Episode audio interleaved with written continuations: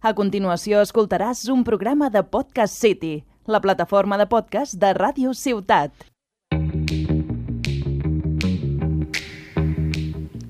Muy buenas, bienvenidos al primer episodio de Endinsat, un podcast de Podcast City, en el que nosotras, Carla, Miriam, Laura y yo, Andrea, os recomendaremos una serie, un libro y una película. Hoy empezaremos con una serie de comedia llamada Darry Girls. Cabe decir que somos cuatro chicas que nos encontraréis cada dos semanas recomendando, como he dicho antes, una película, una serie y un libro y esperemos que os guste mucho.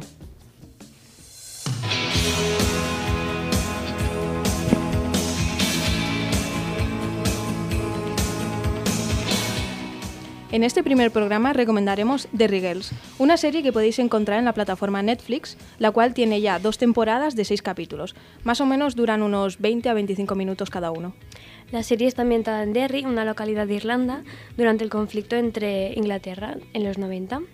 Los protagonistas son Erin, Orla, Claire y Michelle, un grupo de adolescentes que estudian en una escuela de monjas y las pobres ya tienen suficiente con tener que estudiar y aprobar exámenes que también se tienen que preocupar por una guerra y unas bombas. En el primer episodio conocemos a James, el primo de Michelle, que acaba de llegar de Londres.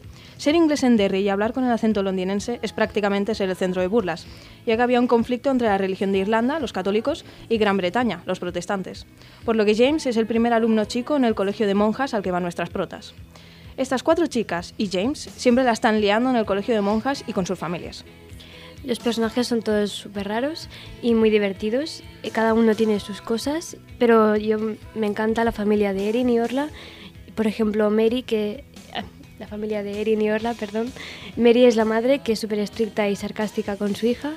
Y luego también está el abuelo, que su único propósito es, es meterse con el nuero, que el pobre es súper amable y se merece el cielo.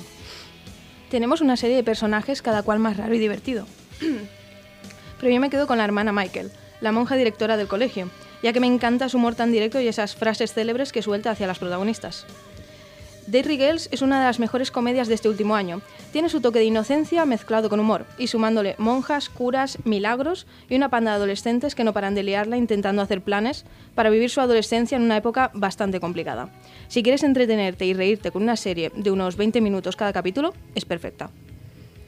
Y bueno, Laura, Miriam ha comentado su personaje favorito, pero el tuyo, ¿cuál era? Bueno, el mío era la familia, pero entre ellos sobre todo es la prima, que es Orla, porque es como que vive en su mundo, está como si estuviera drogada y siempre hace cosas súper raras y nadie la entiende y todo el mundo dice, vale, ya está, es Orla. No... Tiene su propia personalidad. Es solo ella. o sea, que podemos decir que esta serie en verdad, bueno, sí, que son de unos adolescentes de hace tiempo atrás, pero que también los podemos encontrar hoy en día, ¿no? Sí, perfectamente. Cada personalidad que tiene las adolescentes de querer vivir aventuras, pasarlo bien con las amigas y todo, lo podemos encontrar ahora mismo también. Y nos podemos encontrar como Identificada. Sí, exacto, identificada. Sí, hay una, hay una que es como súper responsable, Claire, que todo el rato le preocupa las normas y todo. Luego otra que solo le interesa ligar con chicos. Luego Erin, que quiere ser la más popular y la más mejor de en todo.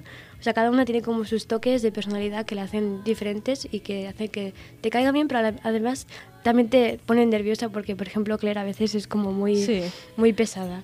Con las normas y todo. Ahora, bueno, ahora hablaremos con, con Carla de su película.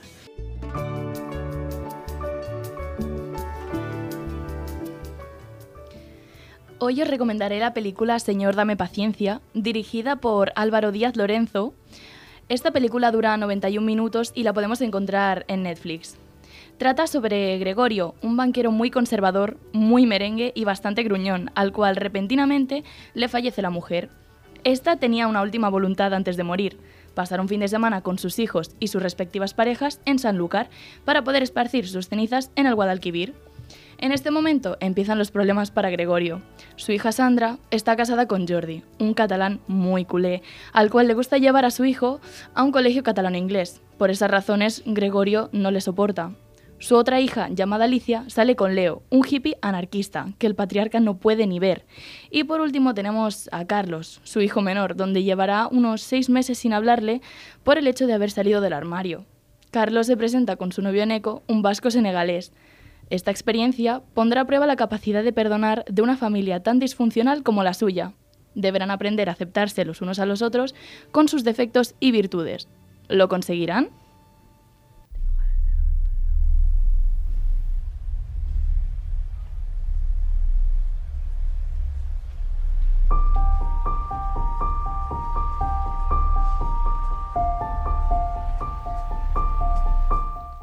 Y ahora hablaremos de La chica del tren. Se estrenó un 6 de enero de 2015. Su autora es Paula Hawkins, ambientada en Londres y de géneros de suspenso y de novela psicológica. Es de la editorial Bouquet y la colección Bestseller. Os quiero hacer dos preguntas.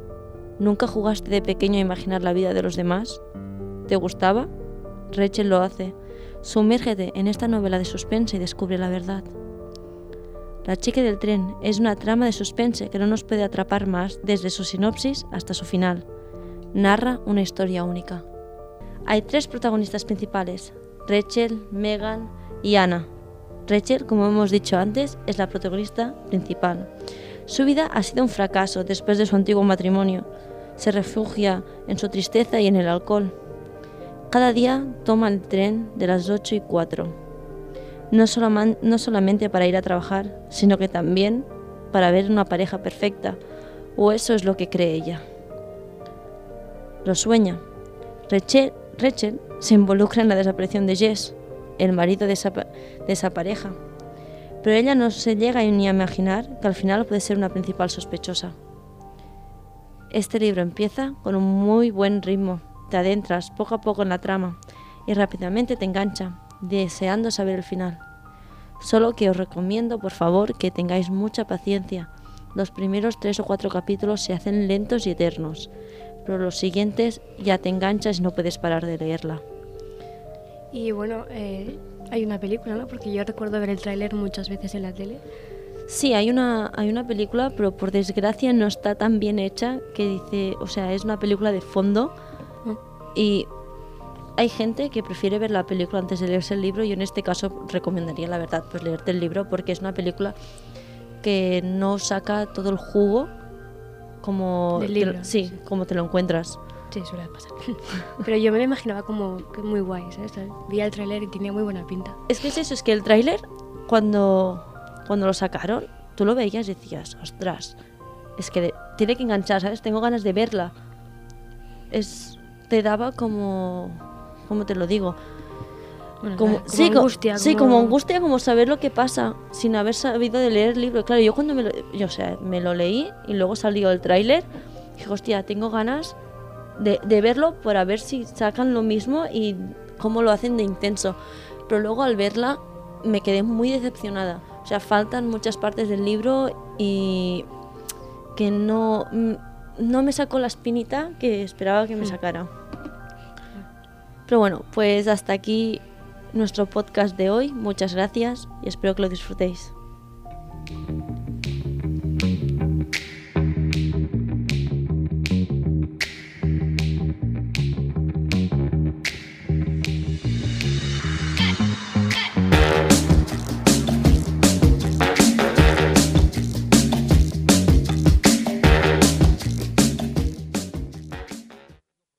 Has escoltat un programa de Podcast City, la plataforma de podcast de Ràdio Ciutat.